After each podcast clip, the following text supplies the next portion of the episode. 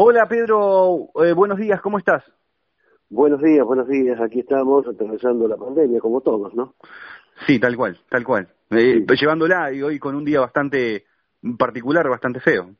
Sí, sí, sí, sí, un día muy, muy particular, muy particular que, bueno, promete pero nunca concreta, ¿no? Es sí, y tanta falta que nos hace la lluvia. Sí, sí, esa chacarera santiagueña que dice muchas veces truena y no sabe llover, ¿no? ¿Cuántas veces nos ha hecho eso ahora? Donde está, donde está lloviendo Pedro es en la política argentina, lamentablemente, ¿no? Ah, bueno, un desastre total. Lo de ayer es una vergüenza que ante el mundo, ante el mundo nos deja, pero totalmente muy mal parado. Muy, mal parado. Además, esto es una consecuencia así de de cómo la clase política, porque ya ya no es clase política, ya con esto ya es una casta política, ¿no? Exactamente, exactamente, exactamente. Y, antes eh, comentaba eh, que, que esto pone pone de manifiesto el enojo popular, ¿no? En este este tema que se vayan todos. Eh, queda, queda así. Sí, sí, se entiende el enojo popular, pero claro, ese que se vayan todos debe tener un límite, y ese límite está en que no debe haber impunidad.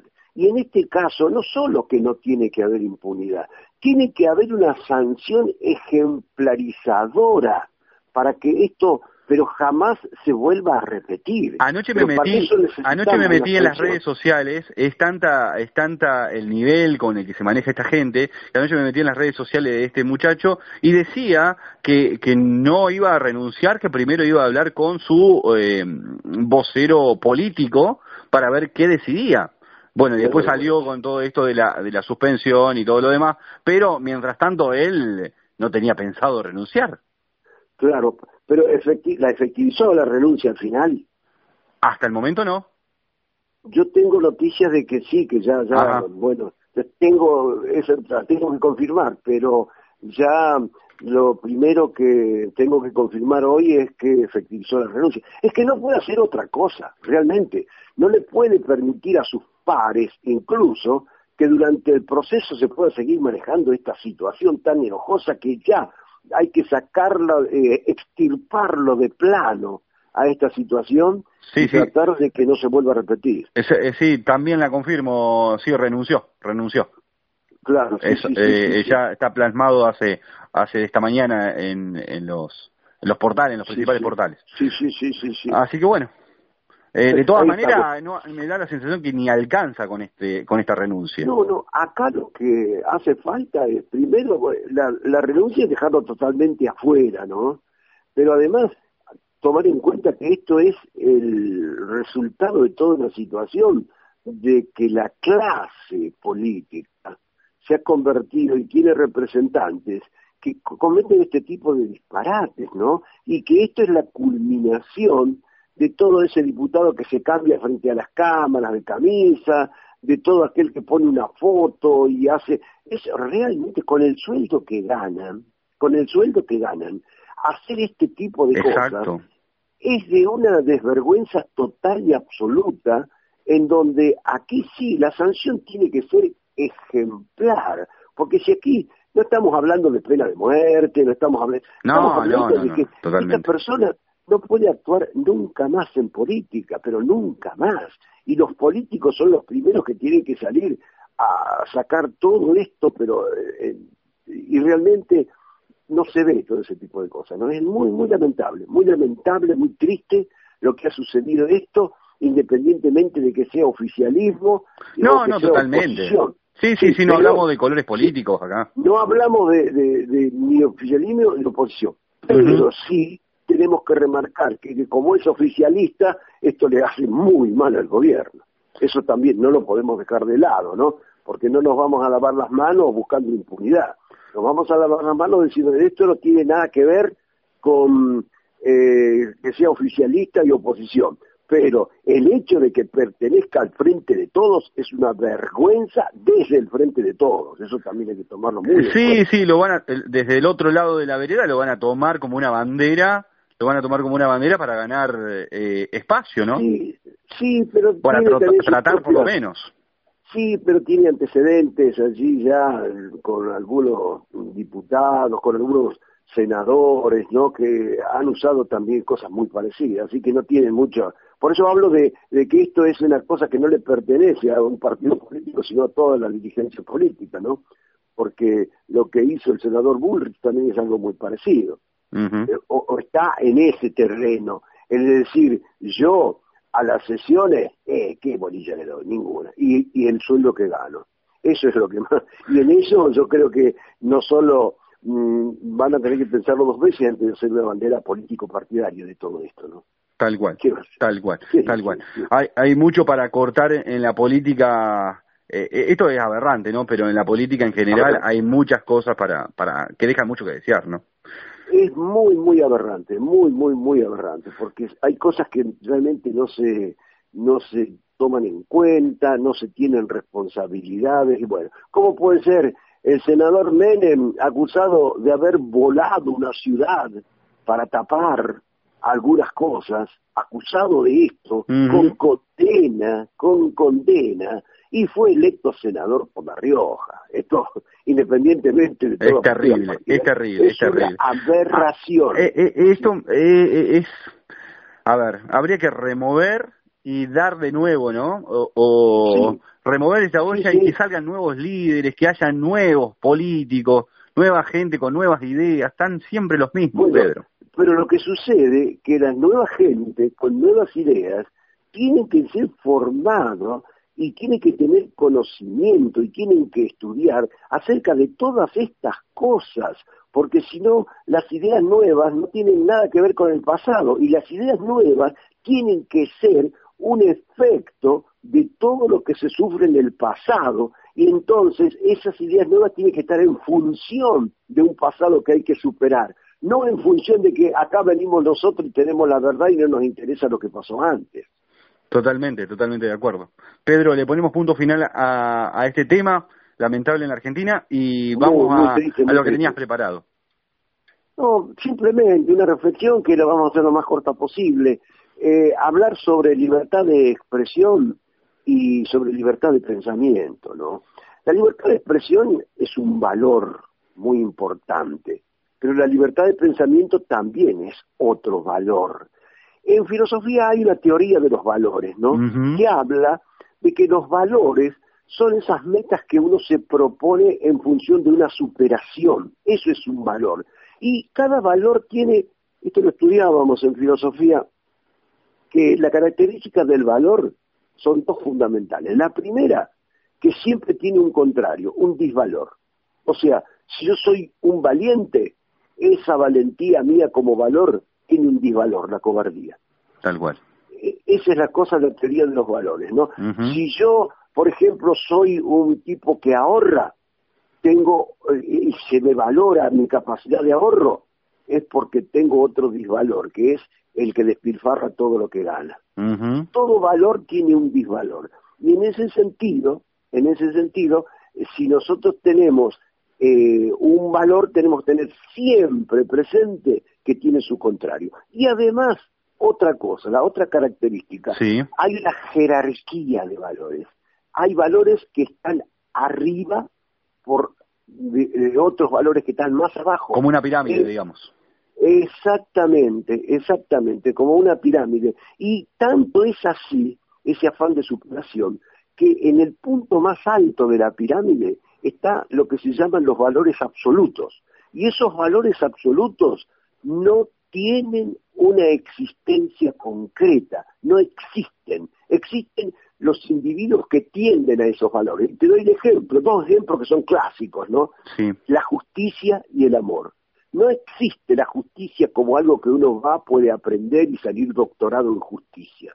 No existe el amor como alguien que puede decir, sí, yo en el amor, eh, como dice el tango, ¿no? Eh, sé muchas cosas. No, los valores absolutos no existen, existen individuos que tienden a, o sea, hay individuos que tienden a lograr siempre eso que está más allá, que es la justicia, que ellos creen que es así. Pero no es una cosa donde vos vas a estudiar, te apropias de eso y venís. Y lo mismo el amor. hay quienes dicen que están en función de un enamoramiento, pero no son depositarios de algo que lo pueden transmitir, comunicar y decir esto se hace así o así. En absoluto, los valores absolutos no existen. Y bueno, con eso, y dentro de ese esquema, está este, este asunto de los valores de la libertad de expresión y la libertad de pensamiento. Dentro de la jerarquía de valores, no hay duda que si tenemos que poner en una balanza la libertad de expresión y la libertad de pensamiento, arriba está la libertad de pensamiento, la independencia que yo debo tener para tener mis propias conclusiones, ¿no? Y la libertad de expresión está abajo, porque es lo que yo uso para expresar lo que yo siento. Lo que pensás. claro, lo que yo pienso, lo expreso. O sea que primero está la libertad de pensar. Tengo que ser libre en el pensamiento. Para después poder expresar. Para después decir que en la libre expresión también soy libre de pensamiento. Y esto es lo que no está pasando en, esto, en este desmanejo que se hace de esta eh, libertad de expresión. La libertad de expresión, si realmente yo la ejerzo para decir nada más que imbecilidades, ¿qué estoy haciendo? La estoy desnaturalizando la libertad de expresión. Fundamentalmente, si yo salgo a decir hay que quemar barbijos porque la ciencia no sirve, si yo salgo a decir la Tierra es como un disco, es plana y es mentira de que eh, es, redonda, bueno, yo estoy usando la libertad de expresión, pero para ejercer otro, no un valor, sino un disvalor, que es el de la ignorancia, el de pisotear eh, cientos de años de conocimiento, en donde no solo se ha comprobado que la Tierra es redonda, sino que hay otros planetas también que son redondos, que giran, todo ese tipo de cosas. Entonces, usar como un elemento indispensable la libertad de expresión para poder decir este tipo de sandeces no tiene ningún sentido y simplemente nos eh, deja como sociedad muy, muy mal parado. Además, por eso está arriba en la libertad de pensamiento, porque acá se da, se da este caso. Todos eh, los ejercicios de la libertad de expresión que se notan, eso ya saliendo de los terraplanistas y volviendo, por ejemplo, al caso de Vicentín, eh, volviendo a ese el, mismo caso que tocábamos ayer. Claro, bueno, acá tenés la libertad de expresión que está ejercitada en función de un libre pensamiento, no, no, para nada, evidentemente de un pensamiento, de un pensamiento colonizado, de un pensamiento esclavo, del pensamiento que lee en el diario Clarín que hay que salir porque Vicentín es una empresa muy buena cuando son unos estafadores. Bueno, pero no solamente lo limitemos al, diario Clarín, seguramente ahí hay presión de la jerarquía de...